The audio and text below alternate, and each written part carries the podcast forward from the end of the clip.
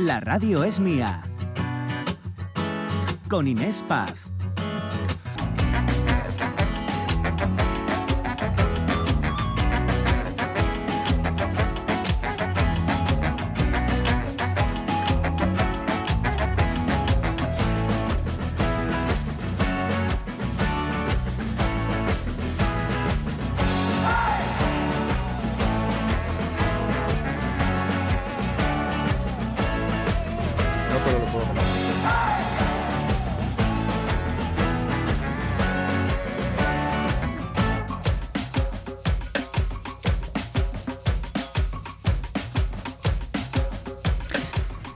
Una y siete minutos. Seguimos, seguimos en este día especial de cine desde el corazón del FIX, ya saben, el Festival Internacional de Cine de Gijón. Y madre mía, la cantidad de películas que estamos hoy recomendándoles. Han pasado por aquí ya directores, actores, de algunos de los que nosotros, oye, consideramos títulos imprescindibles, ¿vale? Eh, ¿Qué les parece? Bueno, les estamos preguntando y también estamos escuchando buena música, Jorge Sí. Alonso, con eh, música ligada mucho eh, Sí. al Fix, porque es la banda sonora prácticamente la que se sacó, se editó hace unos años. La que se editó allá por mediados finales de los 90. Eh, hemos escuchado Under X, ya sabéis, sus canciones que suenan al cine español, ¿no? Pero bueno, Claro. re- remozadas, ¿no? Con Dadas grupos vuelta, aquí con de Gijón dándoles una etcétera. vuelta. Y en este caso, bueno, es de, de- Detritus X, que es el gran desconocido del, del famoso Season Sound, ¿no? Es un grupazo tremendo que tiene a César Rendueles, el sociólogo César Rendueles, es el que vamos a escuchar cantar. Si, me- si sabe que, que pongo esta canción, me mata. ¿Ah, sí? Sí. ¿Lo vamos a hacer igualmente? Lo vamos a hacer Vale. igualmente porque son, es una versión de Enrique y Ana, super disco chino. A ver.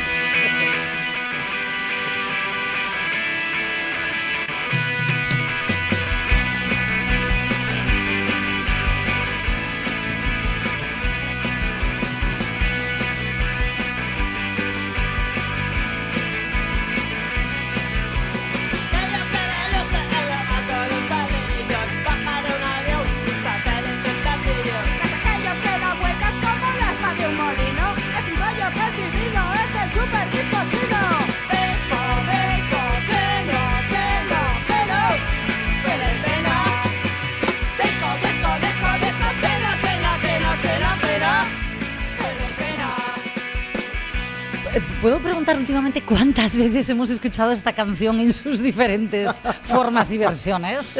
Bueno, yo creo que la versión como esta ninguna. Yo- No, como esta hecho- no. De hecho, yo evidentemente, bueno, evidentemente no, no la conocía, la canción, hasta que la sacaron eh, de Tritus X, hicieron esta versión así como entre pop, pop y punk, Bueno, ¿no? bien, y con bien. César Rendueles, ya digo, ahora afamado sociólogo, en este momento berreando super Te disco digo yo, te digo yo que aún así no te mata. Eh, No. Esto forma parte No, de su de él pasado. no puede renegar, no Eh, puede no, renegar. puede, no puede y no debe, No debe, no renegar. ¿eh? ¿Qué dicen? ¿Qué dicen nuestros oyentes? Eh, ¿Cuál es la película que más les ha marcado? Oye, que la hayan visto Mm. en el marco del FIX, del Festival de Cine, o no. Ujú. Mira, Beth Mob decía que pedíales vacaciones para ir, no os digo más. Para venir y al FIX. puro. Sí, sí. Yo también, yo también, y Ramón Y Ramón Redondo. también, ¿eh? también, sí, sí, nos lo ha dicho.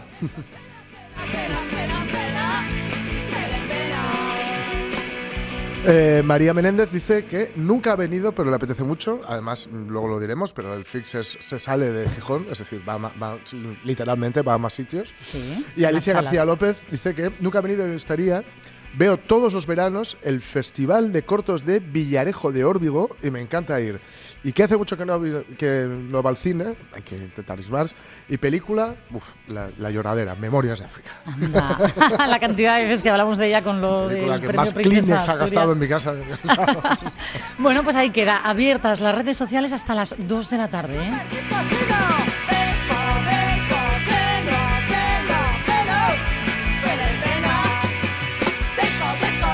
Vamos a hacer una cosa, eh, porque al final esto es cine eh, y vamos a proponerles una de las que yo les decía es para mí imprescindible. Dentro del Festival Internacional de Cine van a poder disfrutar de Cigarreres. Cigarreres es una apuesta del director Alejandro Nafría protagonizada la cinta, pues ¿por quién va a ser? Por, ellas, por las cigarreres eh, de la mítica fábrica de tabacos, la tabacalera de, de Gijón. 160 años de historia, de una tradición matriarcal que no podía haber sido escrita sin la presencia de ellas. Venga, vamos con un adelanto de, de la película, Cigarreres. La verdad es que eh, este edificio ahora mismo, sin ellas, les falta el alma. De aquella, nosotros se hacían los farias a mano. porque los motes ponémoslos nosotros, no habrá que se llamar así. Éramos como un mundo un poquitín aparte. ¿eh? y después la capa enrolla lo que ye el, capi- el tirulo ya que lo llamábamos. Pero si tocaba un timbre, cerraban la puerta y tenían que te registrar. Sí, sí, sí, sí, sí. Porque lo que hacíamos dentro de la fábrica era un secreto.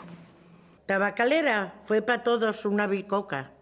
Porque aquí nada más que te exigían tate, tito, tú, mame, mi momu. Entramos de crías, Bobo. Y entonces, hombre, con respeto, mandaban ellos. Tú a trabajar y a callar. Que te lo digan un día, otro día, otro día. Porque tenía que trabajar, llegaba para casa, era la señora, la criada, la dama, todo, todo. Decían que era imposible que las cigarreras marcharan, pero y es lo que hay. Qué pena. Qué pena. Esto no tenía que haber acabado. Hoy nazco y vuelvo a ser cigarrera si puedo entrar. de ser mujer y ser trabajadora y libre. Yo, no, yo sí tenía un marido, tenía una hija, pero yo hacía lo que me daba la gana. Las cigarreras eran Gijón. Era en Gijón, ¿verdad? Y lo que se está hablando ahora de este edificio, las vueltas que podría volver a albergar, pero nunca sería lo mismo sin ellas. Eh, Alejandro Nafría, ¿qué tal? Hola, buenas Buenos tardes. días. Bueno, yo digo días todavía porque hasta que no comemos aquí, yo- habéis comido ya. Tenía hambre y comí un pincho, debe Ah, ser por entonces eso. para ti tarde, sí, sí, sí. Alejandro Nafría dirige Cigarreres y ellas, que están aquí también con, con nosotros, son dos de, de las protagonistas de las cigarreras. Eh, enfrente de mí, fíjense, ¿eh? tengo a la Monroya, a Violeta, ¿qué tal? Bien. Eh, eh, ¿Todas teníais mote? Bueno, esto no es mote de la fábrica, y mote Ah. del barrio. Del barrio de Cima de Villa. Del barrio de Cima de Villa. Porque allí sí que encima de Villa eh, todo el mundo salía con mote. Todo el mundo. La Monroya, ahora nos cuentas, porque la Monroya voy a saludar a la diputada, a Monse García, ¿qué tal? Hola, ¿qué tal? Buenos días. Lo de la diputada no sé si va porque, eh, a ver, son de... mm, Yo, yo estoy viendo, y, y ayúdame por favor Alejandro, a generaciones diferentes ¿no? de, de cigarreres. ¿Cuántas generaciones se dan cita en, este, en esta película de no ficción? ¿Cómo lo denominó? ¿Documental? ¿Película de no ficción? Sí, documental. Documental, bien. Y eh, son cuatro generaciones de cigarreres. Les últimas cuatro hasta que cerró la fábrica. Violeta pertenece a la primera y Monse la última. Wow, o sea, lo que tenemos ahora mismo aquí, queridos oyentes, para mí es un lujo poder hablar con la primera eh, y con la última de las generaciones que marcasteis a, a toda una ciudad, ¿no? Alejandro, tú realmente podríamos decir que eres un poco el cronista de este Gijón que tanto amamos, los que somos de aquí y al final en Asturias, ¿no? Y, y- y que, bueno, no sé, a todos nos interesa vuestra historia, la de Les Cigarreres, pero es que para ti eran parte de tu vida, ¿no? Porque eran vecinas algunas de ellas. Sí, bueno, es que en la vida nunca sabes cómo van a salir las cosas. Cuando yo soy de Oviedo, encima para empezar, aprendí a vivir con ello, ¿eh? no hay ningún problema. Ay, por favor, un beso desde aquí a todos los obetenses, no me digáis estas cosas. No, no, no, no tengo ningún problema y me gusta Oviedo también. Pero eso, cuando llegué aquí a Gijón por trabajo de mi padre, en el bloque donde compraron la casa vivían dos cigarreres. Y claro, te estoy hablando de mediados de los 80, donde la imagen de una mamá era la mamá que trabajaba en casa, papá fuera, y aquellos cigarreres ya te rompían un poco los esquemas porque no solo te decían voy a trabajar a la fábrica, que para fábrica para un niño como yo eran los señores de Ensidesa, Claro. eran los señores de la mina, y luego veías que tenían algo especial, eran unas mujeres con mucho carácter, con Uy. mucho remango, sí. Remango, en aquella sí. época que se llevaba el voy a avisar a tu padre cuando llegue, ellas no, ellas te ponían firme con una palabra. ¿Qué teníais? ¿Qué tenéis, eh, Les Cigarreres? Bueno, pues eh, éramos muy niñines cuando entramos a trabajar. Yo hablote por mí. ¿Con- ¿Con cuántos años entraste, Pues mira, Violeta? mm, 17 pasados, no tenía 18. 17 y 18 no cumplidos. Que no son los 18 de ahora, Claro, no. era de antes.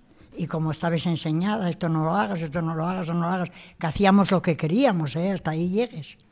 No creas que porque nos lo dijera mi madre, yo hacía lo que quería. Rebelde, ¿eh? ya eh, venía de casa, de Sí. cuna. Pero bueno, entré y no había máquinas de aquella. Hacíamos la labor a mano. ¿Hacéis los cigarros, los farias? Oían el Sí, fragmento que escuchábamos mm, también. No había. Eh, Eran farias, pero no era elaborado como, como luego. Llegaron las máquinas y tuvimos que hacer muchas más cosas, ¿no? Sí, sí, pero sí, aquí sí, cuando llegaste había como unos moldes. Sí. Daban la picadura, tú cogías la hoja, metías allí la picadura, hacías el tirulo y luego en el molde metías el farias y luego prensabaslo a mano, porque no había máquinas. ¿Cuántos cigarros hacíais al día? A ver. Bueno, de aquella mm, no te puedo decir yo exactamente cuántos cigarros. Sé decírtelo cuando empezaron las máquinas, Claro. les batés que teníamos que hacer. Cambió mucho aquello, ¿no? Mucho, claro, cambió mucho, pero... eh, ¿Menos duro el trabajo con la máquina o, o cómo fue? Bueno, no sé qué explicarte. Yo, por ejemplo, más duro era sin máquina, porque claro, la fábrica no era lo, lo que luego llegó a ser. Sí. Allí yo estaba envuelta en un saco, unas picaduras de pulga de... ¿eh? Claro, porque, a ver, vamos a poner en contexto. Estamos hablando, y ya se intuía un poco, ¿no, Alejandro, en ese corte que, que hemos eh, mostrado a nuestros oyentes, bueno, mostrado, sí, lo, lo- lo hemos escuchado, em, que al final se intuye, algo que aquí en Gijón sabemos bien, y vosotras lo, vivisteis en primera persona, que era una explotación, ¿no? Es decir, erais dueñas de vuestra vida en el sentido de que trabajabais, pero las condiciones que os daban, y más, imagino, por el hecho de ser mujeres, que no se miraban tanto quizá de aquella los derechos la- laborales, eran tremendas. Bueno, yo creo, yo qué te voy a decir, de la fábrica yo estoy orgullosa. Sin Azco soy cigarrera otra vez, pero aparte de eso, yo por ejemplo cuando trabajaba yo era una niñina. Yo había trabajo en Alcázar y llegué para allí, llegué ciega, pero el trabajar yo creo que trabajé más después, porque estuvimos dos años de aprendices. Entonces andabas por todos los talleres. Ya. Por ejemplo, ya cuando entraron los demás, no sé, yo hablote de mí. Claro, es que aquí hubo un cambio muy grande Hubo un que es cambio muy desde... grande. Perdón, Violeta. No, no, cuéntanos, desde cuéntanos, lo que nos Alejandro. está contando ella hasta lo que puede contar luego. Claro, a mí me interesa, por ejemplo, mm, bueno, esto se muestra en, en Cigarreres de una manera magistral. Entiendo que a raíz de los testimonios, hoy lo estamos haciendo aquí en radio, eh, de, de ellas, de, de quienes lo vivieron, Claro. pero eh, de esto va, ¿no? Claro, Cigarreres, además de cuando tejer esa esto, historia. Son 160 años y, y te enfrentas a eso y dices tú, no, no puedo. Además no quería hacer en ningún momento el documental, eh, perdón, el documental es codirigido con Pablo Quiroga. Cierto, que Parece que solo lo hice yo y, y está ahí. Lo que pasa es que no ha podido venir por motivos laborales. Y luego yo, eh, eh, siguiendo la historia que te dije antes, me volví a cruzar con varias cigarreras durante toda mi vida, hasta que al llevar al crío al colegio eh, coincidí con una que llevaba a los nietos. Es Rami, en paz descansa además, que nos murió después de hacer el documental.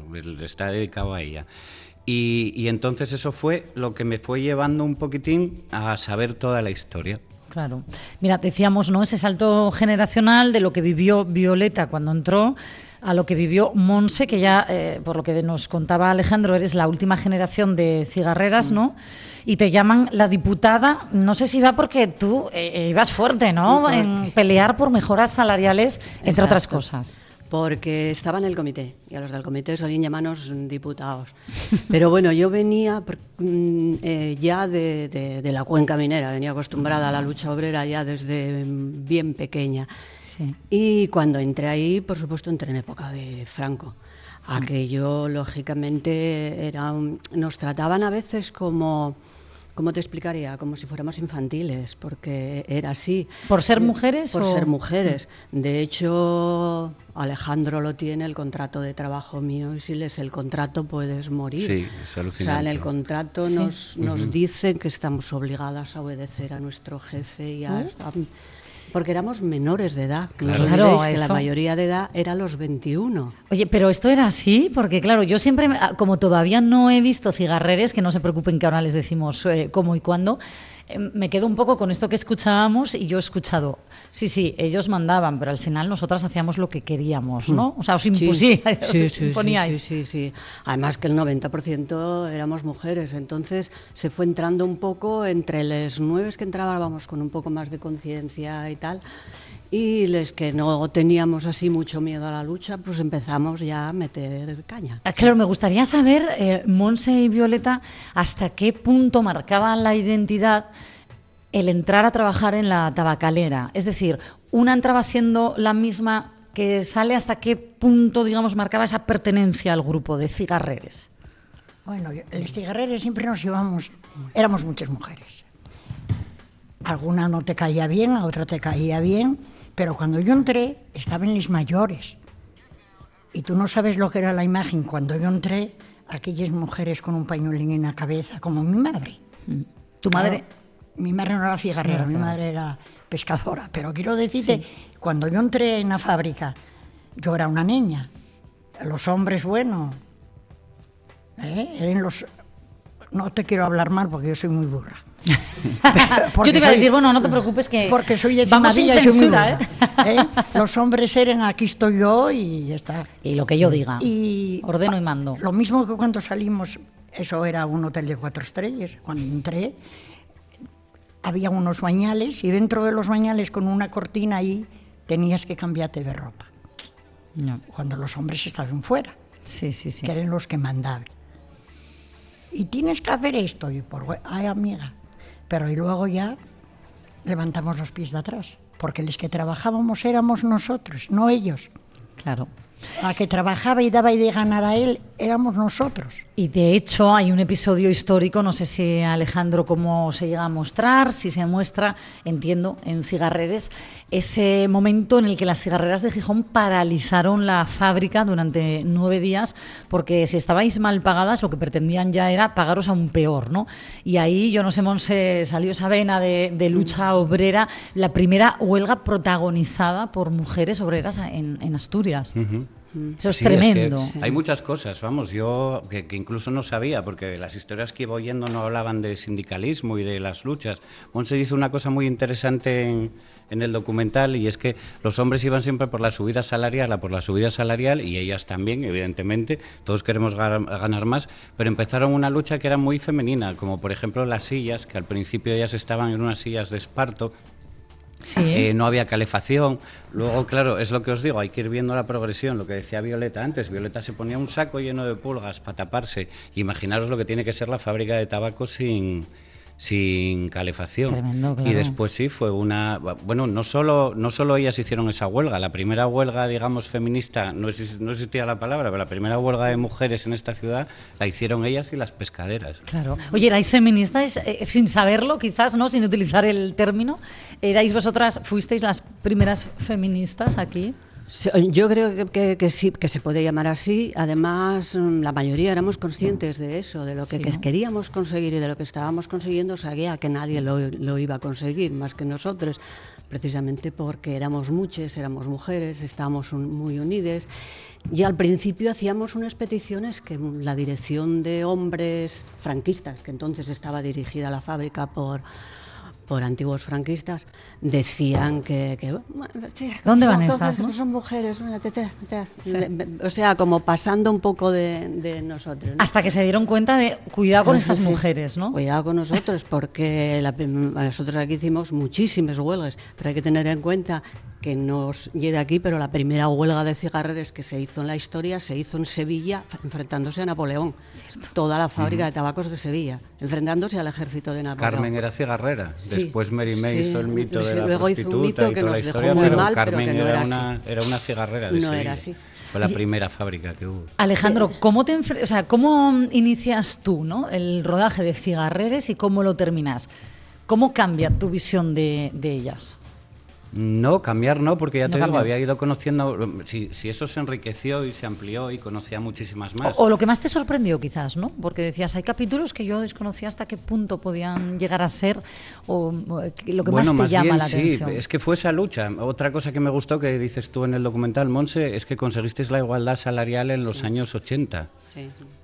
Y Sí, después, es un claro, una, una empresa eh, que era franquista y que, bueno, es que, claro, en el documental no entra todo. Monse me ha contado un montón de historias que son una pasada.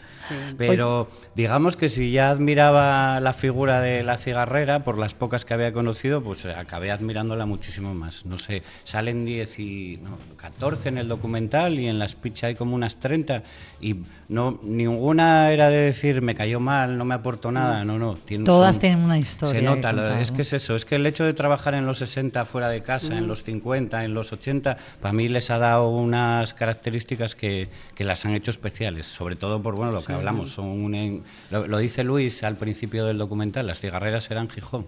Tal cual. ¿Y cómo ven ahora las cigarreras, esta fábrica de la tabacalera? ¿Alguien os ha preguntado, por cierto, a vosotras, que os gustaría que fuera eh, el nuevo uso del edificio? Bueno, preguntar no, yo lo dije. Cuando soy preguntan, así, se dice. Yo soy así. Yo la primera vez que fuimos, bueno, de pena, porque lo primero no estaba para ver para que la visitáramos, porque hay compañeros con sillas de ruedas, hay compañeros con muletes, hay compañeros que no pueden subir la escalera. Sí. A Farias. Aquello era de pena.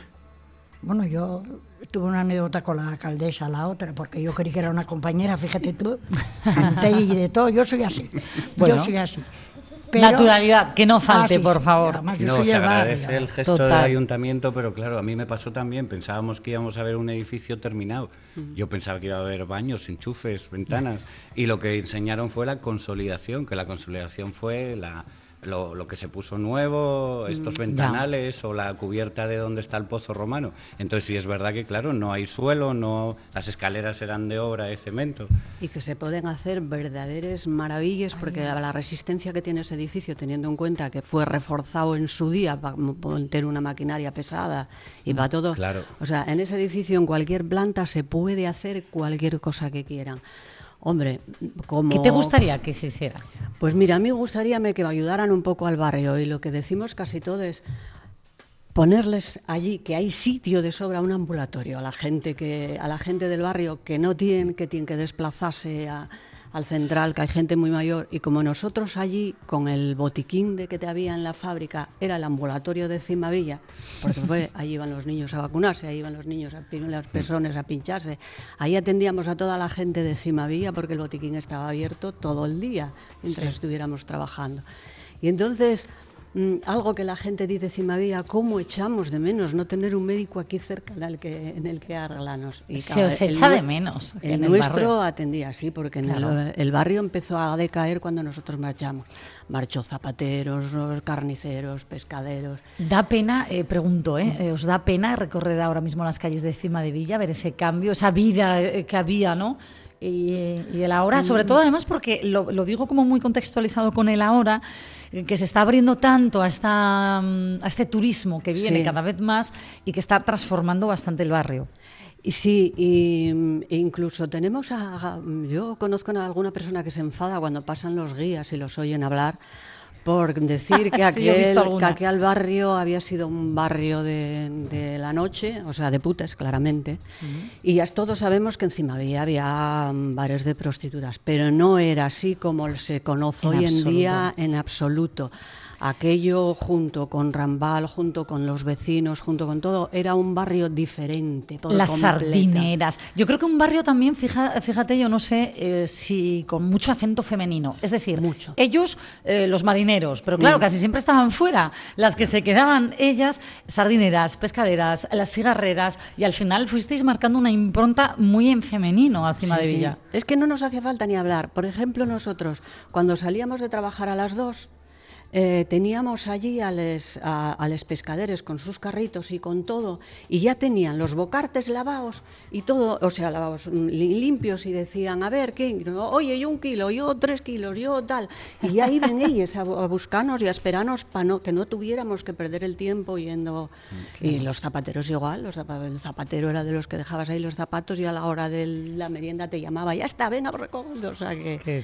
Y que bueno, sí. como es local, se puede hacer publicidad. La carnicería a las cuatro Ah, sí, esquinas, la que que siga a abierta. las cuatro esquinas. No, Es que es único, maravilla, que siga abierta, exacto. Una cosa que preguntamos y ha cerrado todo, los bares, Sí. las tiendas, pero la carnicería sigue abierta. Y lo que fue la famosa tienda de Calderón, que allí, bueno, todos íbamos de la que subíamos, de la que bajábamos, ya nos ya nos esperaban en la puerta, a la subir decíamos, voy a cogerte tal cosa, tal cosa, y al bajar ya lo teníamos esperando para poder ayudarnos, porque lógicamente la mayoría éramos madres y teníamos que, que atender a los hijos, lo que fue difícil atender a los hijos y trabajar a turnos. Claro, de aquella, mira, si a día de hoy yo que soy mamá reciente, 14 meses tiene la criatura, y digo, madre mía, ¿no? El encaje de bolillos que hay que hacer, la conciliación, me río yo, de, de ser madre trabajadora, de aquella es que se os exigía que, fue, que trabajarais, bueno, eh, fuera de casa, las que lo hacíais, la madre perfecta, no sé con cuántas criaturas, en un mundo bastante hostil, ¿no? Que, en el que de emociones se hablaba bien poco, de tengo un mal día. eh, Ah, hablaba- no, eso, esa función sí la teníais entre vosotras en la fábrica. Sí, ¿no? Si tú tenías un problema en casa y, y tú creías que era el mayor, Hmm. llegabas a la fábrica, comentabaslo con los compañeros y la que te lo contaba era mayor que el tuyo. ¿Y aliviaba? Pues claro, porque ahora, por ejemplo, los- la juventud, tenéis guarderías, tenéis que... Pero Es yo sí. acuérdome que yo en moto, con una niñina recién nacida, iba hasta la calzada a las 4 de la mañana que me la cuidara una señora y luego cuando salía a las 2 ir a buscarla. Si la encontraba como la encontrara tenía que callar, porque si me decía dejo de cuidártela, yo no podía dejar la fábrica. Ya. O sea que no y porque la cigarrera, como muchas veces ahora en el barrio, me lo dicen a mí, a mí que soy del barrio, criada y nacida. Bueno, porque ahora las cigarreras tal cual, no, no. La mujer y trabajadora y trabajadora en todos los momentos, pero era la situación. Claro. Era, la- era cuando la guerra era Franco. Era una situación muy complicada. Mira que me decían a mí, les cigarreros nunca fuisteis a huelga, ¿qué sabréis vosotros? Si hasta dormimos dentro de fábrica. Do- ¿Llegasteis a, a- a dormir allí dentro de las- Oye, a ver, he escuchado eso de lo que pasó aquí dentro de esta fábrica, se queda dentro. Pero por favor, hacernos una pequeña concesión. Venga, cada uno, ¿eh, Alejandro? Porque tú también ah, te has metido de lleno en la fábrica. Comparte hasta donde quieras. ¿Os parece? La escalera azul. La escalera. Bueno, suena bien. ¿Qué pasa en esa escalera? No, lo- no lo sabemos. Ese fui yo el que dije lo que pasa en la fábrica se queda en la fábrica. Pero bueno, lo explica muy bien, lo explica muy bien Rami. Y eran gente joven, eran muchísima gente allí metida y hubo sus historias. También tú cuentas, Violeta, en un lado que teníais muy mala fama, que era como que Sí, erais no, unas sí. frescas. A ver, eh, nosotros íbamos al baile, como vosotros cuando sois jóvenes íbamos al baile. Y sacaban a bailar. Y como eres cigarrera, encontrábanse con el derecho de, bueno, voy a coger una tetina. ¿Teníais fama de sueltas o qué? Teníamos fama de putes. Tal- bueno, yo lo dije así como Así como te lo estoy diciendo. Tal cual. ¿eh? Para dejarlo claro. Para Sí, dejarlo sí. claro. Y entonces, claro, llevaban lo que llevaban, porque claro, eh, cada una tiene su, su, su mala hostia, como yo te digo, yo tengo la mucho. Vamos, que se iban con Eh, la suya para casa. ¿no? A ver, yo creo que eso es el típico Pero- machista de Sí, mujer sí, sí. liberada, tiene dinero, hace lo que quiere, puta. eh, Ahí voy, ¿no? Sí. Eh, ¿Teníais fama? ¿Por qué? Porque erais dueñas en No, de porque vuestra trabajábamos con hombres y cuando trajes con muchos hombres y muchas mujeres, pues piensen, yo no digo que hubiera algo, habríalo. Escucha, Claro. las cigarreras en, eh, efectivamente. en cada joven, casa. trabajando. Efectivamente. Claro. Pero lo que yo te quiero explicar ahora, ahora cuando fuimos últimamente a ver la fábrica, Sí. aparte de que teníamos, que esto tengo que decirlo para que lo oiga la alcaldesa. o Me que encanta lo porque- hizo. Venga. Para que Mira, se oiga donde se tenga sí. que oír, sí. Yo desde mi casa yo veo la fábrica. Nos trataron de maravilla. La verdad que fuimos atendidas, bueno, como si fuéramos reines. Pero yo desde mi casa pusieron luces rojas en la fábrica. Y yo digo yo, si nos trataron de fulanes por la- cuando ahí estoy un puticlix, ¿qué cojones hicieron en la fábrica? No te ha gustado, ¿no? No, la la- claro, la después luz roja. entraste y oye. Bueno, te voy a decir una cosa, eh, que yo tengo un bebé de 14 meses y le pongo luz roja que dicen que es que amansa, amansa. O sea que, mira tú, la luz roja estaba Sí, muy pero- denostada. Ya, pero nosotros que nos iba a mansar, fía. Fuimos a oír lo del chas, que yo no, la verdad, a mí, bueno, yo soy muy musiquera. Sí, no, yo también- lloré recordando, porque era Farias, recordé. Al día siguiente fueron a visitar la fábrica y no estaba igual. Ah, No, amiga. no, no, eso lo hicieron para las cigarreras. Luego la fábrica, yo fue la mi fía y cuando me cuenta digo yo, no. eso yo no lo vi. A ver, a ver, a ver qué pasa con el uso que se le dé a, a- a la tabacalera. Mm, Ya encontraron Monse, a la monja, eso tengo que decírtelo. ¿Que- que ya encontraron? No lo sabe. Ya encontraron a la monja. Encontraron. No, no, no, ¿me vais a perdonar? Se encontraron muchos, ca- muchos huesos estando nosotros allí, huesos de monjes, muchísimos.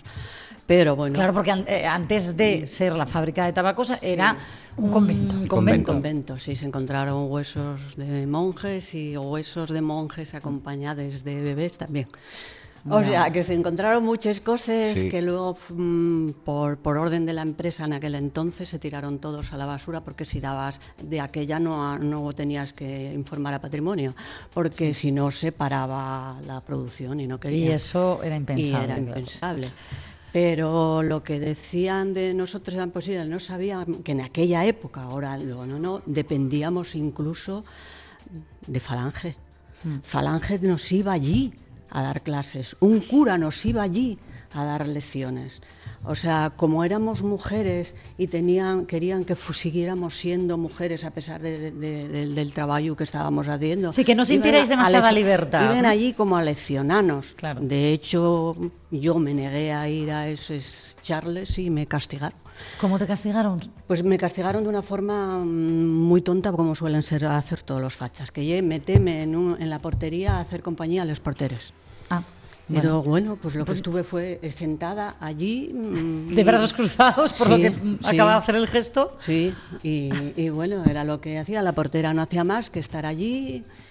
Y por cierto, como anécdota os puedo contar que una de las cosas que conseguimos fue lo de los compreses que entonces eh, y en la portería teníamos un arsenal de compreses. Porque conseguisteis que, que se allí se tuvieran, tuvieran. que tuvieran allí para que pues, si pasaba algo y tal no tener que andar como andaban los antiguos tal, no, no, allí. Allí. Iba la portera y se, se te entregaban. Es, bueno, hay muchas más cosas que claro, aquí en un programa no Mira, va- cogen. ¿eh? vamos a hacer una cosa. Eh, la diputada, la Monroya, eh, Alejandro Nafría, que codirige Cigarreres con Pablo Quiroga, invitar, porque estas anécdotas, muchas otras, estoy segura de que se muestran en este documental imprescindible, yo creo, para todos los gijoneses, pero ya no solamente para quienes somos de Gijón, ¿no? para, para Asturias y para quien quiera empaparse de una historia maravillosa. ¿Cuándo podremos eh, ver Cigarreres? Eh, pues la ponemos el 22, el miércoles que viene, a las 9 y media en Los Yelmo, en la sala 13, si no me equivoco.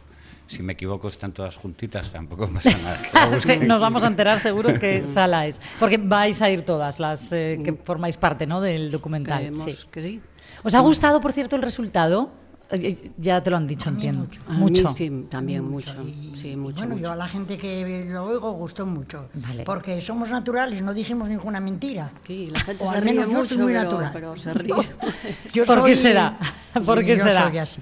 Alejandro Nafría, disfrutaste el rodaje, entiendo, porque ha tenido Sí. que ser maravilloso con estas Sí, sí, mujeres. sí. Recuerdo que Fano, la presidenta de la asociación, cuando hablamos con ella y la convencimos ya para, para arrancarlo todo, dijo, ya verás, te lo vas a pasar muy bien con las cigarreras. Y la verdad Y es que fue. solo tengo dos rodajes, uno fue Apocalipsis Now, lo pasé muy mal, y este al contrario, todo lo que recuerdo nos lo pasamos genial, vamos. Además la suerte de que Miguel Barrero nos, nos permitiese grabar en la fábrica, eh, tenerlas a ellas por allí, yo vamos, ha sido todo muy bonito y aquí seguimos y aquí siguen. Hay alguna que ya la he visto cuatro veces, que yo Guau. lleve contadas. Eso es bueno, eso es bueno, que, que las protagonistas eh, te den ese feedback tan positivo. Dicen mucho. Cigarreres, apunten este título como uno de los imprescindibles que les proponemos desde aquí, desde la radio es mía.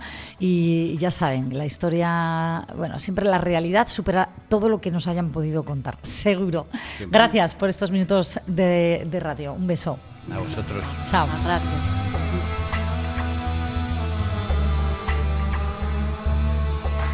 Oye, vamos a hacer una cosa, porque enseguida, enseguida vamos a estar con ella, que va a recibir su premio merecidísimo esta tarde en el Teatro Jovellanos Lilian de Celis.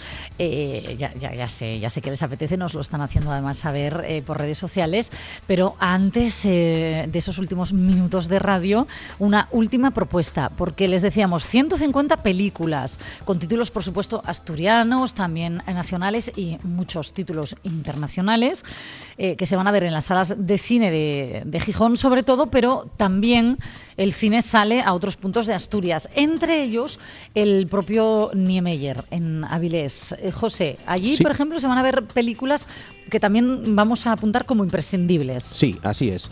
Mira, te cuento una de esas películas que se van a proyectar en el Niemeyer y es que además es el octavo año que el Festival Interna- Internacional de Cine de Gijón se proyecta también en Avilés, en el Centro Cultural Niemeyer. Una de esas películas eh, se titula Mujeres. Se va a proyectar el lunes 20 de noviembre a las 8 de la tarde. Es una película eh, dirigida por Marta Layana, que es una aragonesa de 29 años, también es guion suyo, y con música de Raúl Fernández Refri, que participa en la película.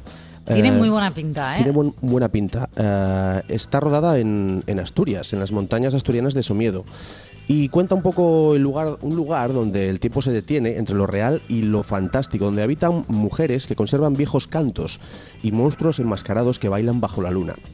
También eh, se, bueno, se vislumbran numerosas leyendas alrededor de la lumbre. Con la magia, ¿no? De, de Claro, ese es- es, paisaje un poco de ese Somiedo. clima, ese clima que se quiere crear, ¿no?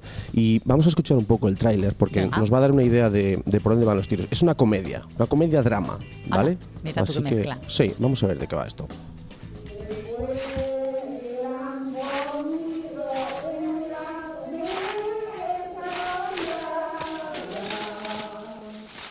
Estaba soñando que veníamos varias de segar con la voz en la mano.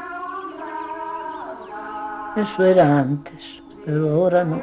Ni se va la siega, ni se canta, ni nada, nada. Ya verás cuando viene tu hijo, cómo te va a decir, estás guapísima.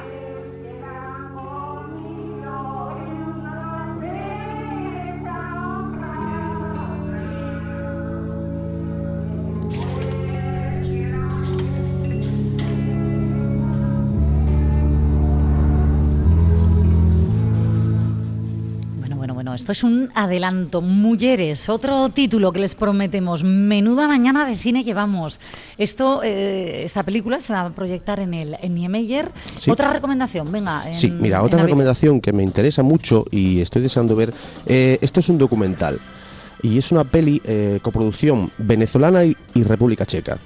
Sí. Se titula La presión, La prisión de mi padre, ¿vale? Es un documental que cuenta ah, la historia de un hijo de un preso político que eh, su padre estuvo 15 años encarcelado, ¿vale? Entonces, más tarde, durante el arresto domiciliario, después de sus 15 años de prisión, hubo un arresto domiciliario y padre e hijo intentan recuperar el tiempo robado a través de películas caseras y conversaciones desafiantes.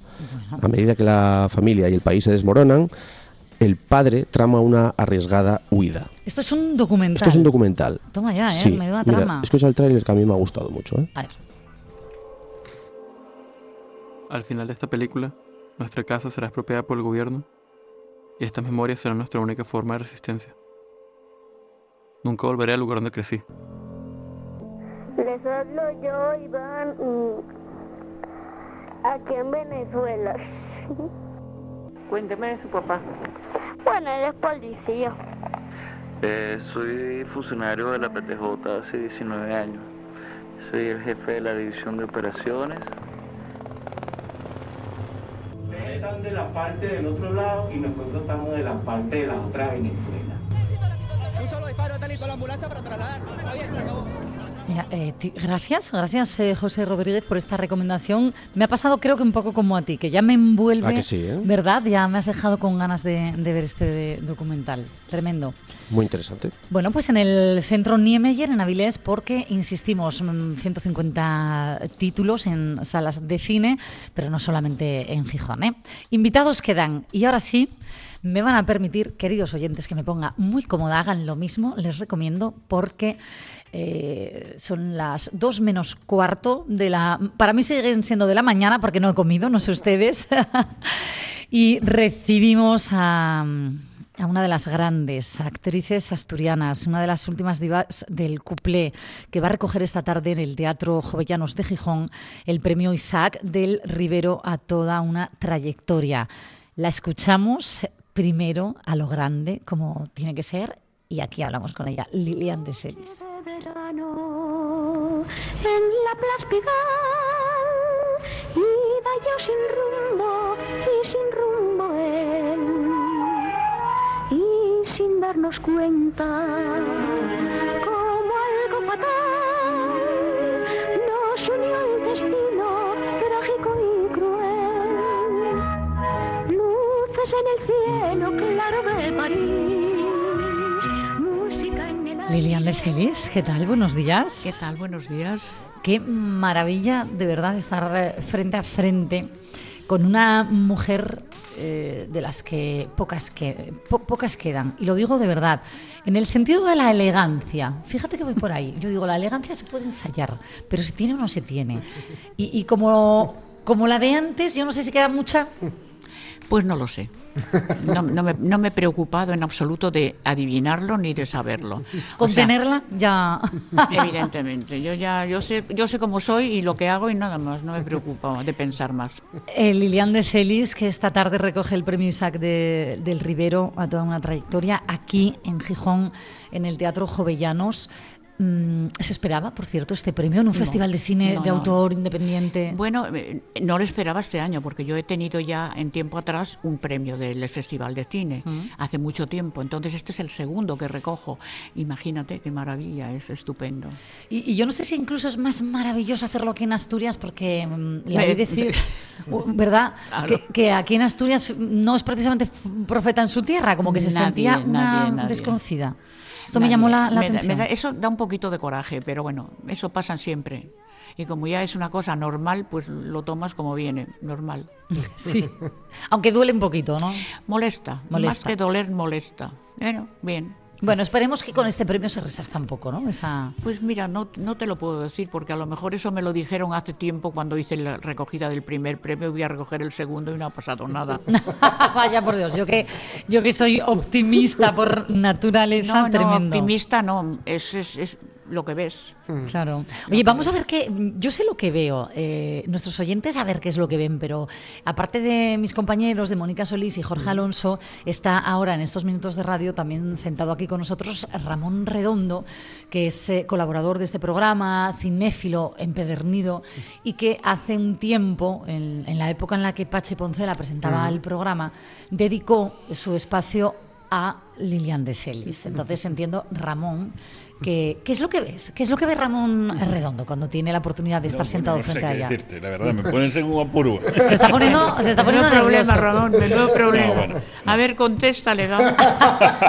Yo soy muy de meterme en berenjenales, pero también a los demás. Quería recordar que hace 29 años que el Qué bonito, el oye, qué buena memoria de tienes, querido. Eh, hace un año así teníamos una sección que era historia pequeñina del cine asturiano y uno de los capítulos, uno o dos, era sobre usted. Por algo ¿Has sería, dicho ¿no? usted?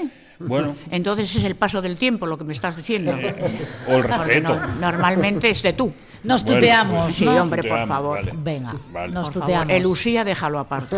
Oye, a ver, una, una cosa. em, eh, ¿Sigues en activo, Claro. Lilian, verdad? ver, claro. No tengo ningún motivo para retirarme. Bien, eso es porque el público te. te sigue Primeramente porque alabando. va y segundo porque puedo. Claro, bueno, o las dos cosas, claro, si no pudieras, seguro. Es- no, hay, no, hay, no, hay, no hay fallo. O sea, si no puedes, no importa que vayan a verte. Da igual. Y si van a verte, que puedas. O sea que ¿Y ha esa es la cambiado, cuestión. eh, ha, ha cambiado el público? Es decir, ¿a los jóvenes les interesa el cuplé? Como todo. Hay gente que sí y gente que no. Hay público joven que le gusta porque lo han oído, porque lo tienen, porque les gusta melódicamente. Y hay otro, otro público que lo desconoce totalmente. Claro que ahí tenemos un problema. Y es que tampoco hay asiduidad de este género en los escenarios. Aquí en Asturias, por ejemplo. eh, Aquí en Asturias, pues lo que yo te quiero decir, hay poco menos que nada. Tienes que seguir saliendo fuera, Muy ¿no? poquito, claro. Y fuera, no creas que es una cosa. A ver, el teatro es teatro. pongas lo que le pongas en el escenario. Pero es que también hay poco teatro. Claro. ¿Qué ocurre? Pues que una cosa va conlleva a la otra. Oye, mira, aquí eh, lo hemos hablado con, con muchas mujeres, actrices de renombre a nivel también internacional y dobladoras, eh, como por ejemplo Sí. la, la dobladora de Meryl Streep nos lo contaba Sí. cuando ella recogía el premio Princesa de Asturias, que hay muy pocos papeles para las mujeres a partir de cierta edad. Por supuesto que no hay, no se escribe No hay. para ellas. Está, está es como si dijéramos, solamente tienes que trabajar cuando tienes 25 a 30. A partir de ahí eres un calendario. O sea, no puedes trabajar porque no, no hacen papeles para ti. O creen que no los hacen, porque también hay 30 años y 30 años. Y hay Claro. 40 y 40 y 50 y 50. O sea, eso depende de la persona. ¿Cuál es el secreto? Mira, ya no te lo voy a decir físicamente porque tienen que verla, por favor. Eh, no es que esté estupenda, es que esa belleza la mantienes intacta, pero sobre todo para estar, como tú dices, en activo con esta fuerza que, que irradias, porque yo no sé si lo estáis notando aquí en Sí, la, sí. la mesa, pero es que eres un derroche de poderío que, madre mía, tremenda ya. Es que si no haces esto, ¿para qué voy a venir? Bueno, bien pensado. O sea que ni Ir me, llama- nada, ni ¿no? me llamáis, ni me llamáis ni puedo estar aquí. A ver, ¿cómo queréis que venga? ¿Con parihuelas? No. No, Mira, yo te querría igual, pero así- vengo como estoy, vengo como estoy. ¿Qué ocurre? Que hay que trabajar en la vida para conseguir lo que yo como estoy yo. Claro. Porque la vida pasa, los años pasan y hay que ganártelo. O sea, si tú estás sedentariamente sentado en una silla, no te molestas y pasa un día y pasa otro y sigues ahí, no. Claro, mira, alguien dijo Hay hace que trabajar el cuerpo. Uno no, em, perdón, no se para porque envejece, sino que envejece porque se para. ¿no? Evidentemente, evidente. el cuerpo pasa y los mira, toda la vida la gente se cree que no va a cumplir años. Los 20 años crees que los vas a tener siempre y es lo que primero pasa. Ya, ya, la ya. juventud son 15 años, de los 15 a los 25. A partir de los 25 has visto algún algún programa, algún periódico que diga se necesita joven de 30 años, no. no, no, no, no. No, se ver. necesita joven de 25. A partir de los 30 ya eres un adulto. Claro. ¿Eh? Problema, que si no te sigues manteniéndote como los años, entonces apaga la vela y vámonos. Ya, ya, ya. ¿Cuántas películas eh, hiciste, Lilian? Pues he hecho 16. 16 películas. Sí, en España y fuera de España. Claro, fuera de España, en Latinoamérica. eh, Latinoamérica. Antes se producía más en Latinoamérica que aquí. ¿Qué ocurre? Que ha pasado el tiempo, eh, los escenarios cambian, la gente cambia, los estudios cinematográficos cambian y todo cambia. Sí, ¿para mejor o para peor? Pues mira, no lo sé, porque estamos en noviembre y parece que estamos en agosto. Ya, bueno, ya no. Si hablamos del tiempo, apaga y vámonos. Pues, ¿eh? pues, es- pues estamos como el tiempo, hemos cambiado. Hemos cambiado. ¿Has visto Entonces yo diría que a peor, ¿eh? Fíjate. No, no, no, es que no lo entiendo, que tenga que tomar yo el turrón con abrigo de piel, me encanta, pero que con bikini no. Ya. Es que no es normal. Pues vamos abocados a ello, Es porque que sí, Sí, vamos cabeza, vamos hemos cambiado tanto hasta que el tiempo nos está acompañando raramente. Totalmente. Bueno, pues entonces, ¿qué hacemos? Bueno, pues lo, lo tenemos que rever como viene. Claro. Oye, ¿y qué, qué es eh, lo que viene? A ver, eh, vamos a hablar un poco, no sé si el tiempo pasado fue mejor o no, pero a mí me gusta hablar de aquellos años donde Lilian de Celis, por cierto, se rumoreaba bastante, vamos a aclarar esto ya de una vez, que la competencia era tremenda con, lo tengo que decir, Sara Montiel. Eh, bueno, competencia no, rivalidad. Estás hartita ya de que te digan esto, me lo me está diciendo, ya valió. No la había, no la había. Hasta después de muerta no podéis dejar de preguntar. Somos muy Por de favor, por pues del favor. couple, que esto también se hablaba. Querida, es que de verdad es un recordatorio que parece ya obligatorio. No, que en paz descanse. Y ya está ahí. Y ya, Ya está, está. ahí. Pues ahí- no me preguntéis de algo que ya no está. Porque no, no, no es No quiero yo meterte en un compromiso. No, no, Ahí no está. me metéis en ningún compromiso porque no puedo, eh, o sea, si yo tengo que preguntar algo, me preguntáis algo, primero que lo desconozca, segundo que no he tenido un trato constante con esta persona para poder responder y ya no me puede responder, ¿qué, Claro. qué me vais a preguntar? En eso es muy elegante. Fíjate que yo habría diciendo esto de la elegancia. Lo que acabas de decir me parece muy coherente y muy elegante. Si no puede dar réplica, ¿por qué voy a ser yo la que, la que hable? Evidentemente, es que no es normal y lógico. Totalmente de acuerdo. Es que además yo la he respetado siempre, como ella creo que me haya respetado a mí. No lo sé, tampoco me molesta ni me preocupa. Bueno, Lilian de Celis, hoy recoges el premio a toda una trayectoria. Ese cariño del público te sigue llegando. Eh, por ejemplo, Ramón Redondo, yo decía, él dedica un programa íntegro a, a ti. Eso es que, vamos, sigues muy presente ¿no? en, en la gente que te quiere. que además es de agradecer y sobre todo que me sigas a partir del tiempo. ¿Te ha quedado algo por hacer? ¿Te ha quedado alguna espinita que se pueda ahora no, no, no hay espinita que valga, nada, Mm. en absoluto. Lo que ha pasado, ha pasado. El presente lo vivo y mañana no sé lo que va a pasar. Lo digo porque es- estamos ante una mujer que ha hecho eh, todo prácticamente, radio, tele, cine, eh, canta, eh, actúa. Bueno, Sí, vamos sí. a, de hecho, por favor, subir ahí. ¿Sabes que hay una palabra para eso? Es artista. Artista. Artista completa, eh, claro, No, pero no, la artista. sí, sí, es ya. un complejo de todo. Es un complejo de saber, es un complejo de estar, es un complejo de que es la palabra artista. O eres o no eres, o estás o no estás, nada más. Bueno, yo, yo no sé si quedan divas como las eh, co- como Lilian de Celis, yo digo que pocas, no sé Sí, qué opináis. Poquitas, poquitas, vosotros. poquitas. Y yo no sé cómo era la, la vida. O sea, ¿cómo es la vida de alguien que se dedica a esto? Eh, ¿Cómo es la vida de cómo? de la- del artista que se sabe artista y que mm, ejerce de artista. Y de una diva del cuplé. Mm, perdóname, la vida del artista Mm. es una vida pública, una vida que está en el cine, en la televisión y en un escenario. Después, soy un ciudadano normal, de vida normal, que va al supermercado Mm. y que estoy en zapatillas en mi casa. Mm, claro, hay que saber también diferenciar, ¿no? Y no todo el mundo, Claro. ¿no? Os baja Pero es del que, es que- escenario. es que es así. No te puedes ir siempre con la peineta y la mantilla al supermercado, digo yo. Es que es que es normalita. ¿Eso, ¿Eso te ha pasado? Que, que la gente cuando se acerca a ti... No, Hombre, no quiero decirte con esto que hubieran ido así o que vayan así, pero es un ejemplo que te pongo. Sí, sí, sí. Es, normal, igual que tú eres una persona que estás preguntándome a mí que no vas a un restaurante y preguntas a oiga, ¿qué va usted a comer? Oiga, Ah, ¿cómo sí, sí, usted?". yo lo... ah, que no, que no. Eh, no, no puedes ir con el micrófono en la mano por la vida, porque Descanso, sería una tragedia. Exacto, O sería sea, una tienes que- tragedia. tiene todo su momento y su lugar. Hmm. Esto es, es una oficina. Que pasa que tiene distinto horario. Lilian de Celis, ¿tienes ensayado, preparado el discurso para hoy en el No Teatro tengo Joven? preparado nunca nada. Improvisadas. Sí, totalmente. No me gusta preparar nada con tiempo, porque a lo mejor me llevo un chasco de lo que me preguntan. No lo sé. ¿Y sabes lo que te vas a poner? Eso sí, seguro. Depende. ¿Ah, sí? En la noche depende, no sé. mm, eh, tengo a- para eso tengo a Javi que me dice, eh, vamos de media gala, de gala entera o de, o de nada. O de nada, de, de andar por casa, ¿no?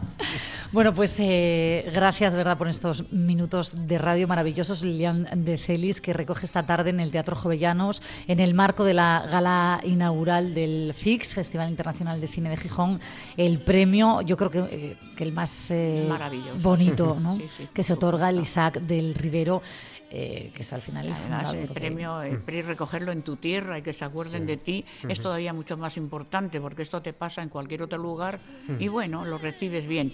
Pero aquí en tu tierra, esto es, nena, acabo de andar cantidad de tiempo. Qué He ganado kilómetros, o sea que imagínate. Gracias, de verdad. Gracias a Celis. vosotros. Y invito yo, ahí queda la invitación, a que ya que estás aquí en Asturias, otro día podamos hablar, pero ya con más calma. No tienes más que llamar por teléfono. Pues te llamaré, acuérdate, porque te llamaremos para las radios mía. Encantada. Un besazo, enhorabuena Gracias, por tu premio. amable. Y a todos ustedes, gracias Ramón Redondo por las recomendaciones, Jorge Alonso, Mónica Solís, José Rodríguez y a ustedes por acompañarnos una vez más. Y mañana nos volvemos, claro, porque es fin de semana, disfrutar de la vida y del cine. Y el lunes aquí les esperamos puntuales a las 11 con muchas ganas, siempre. Hasta entonces, feliz fin de semana.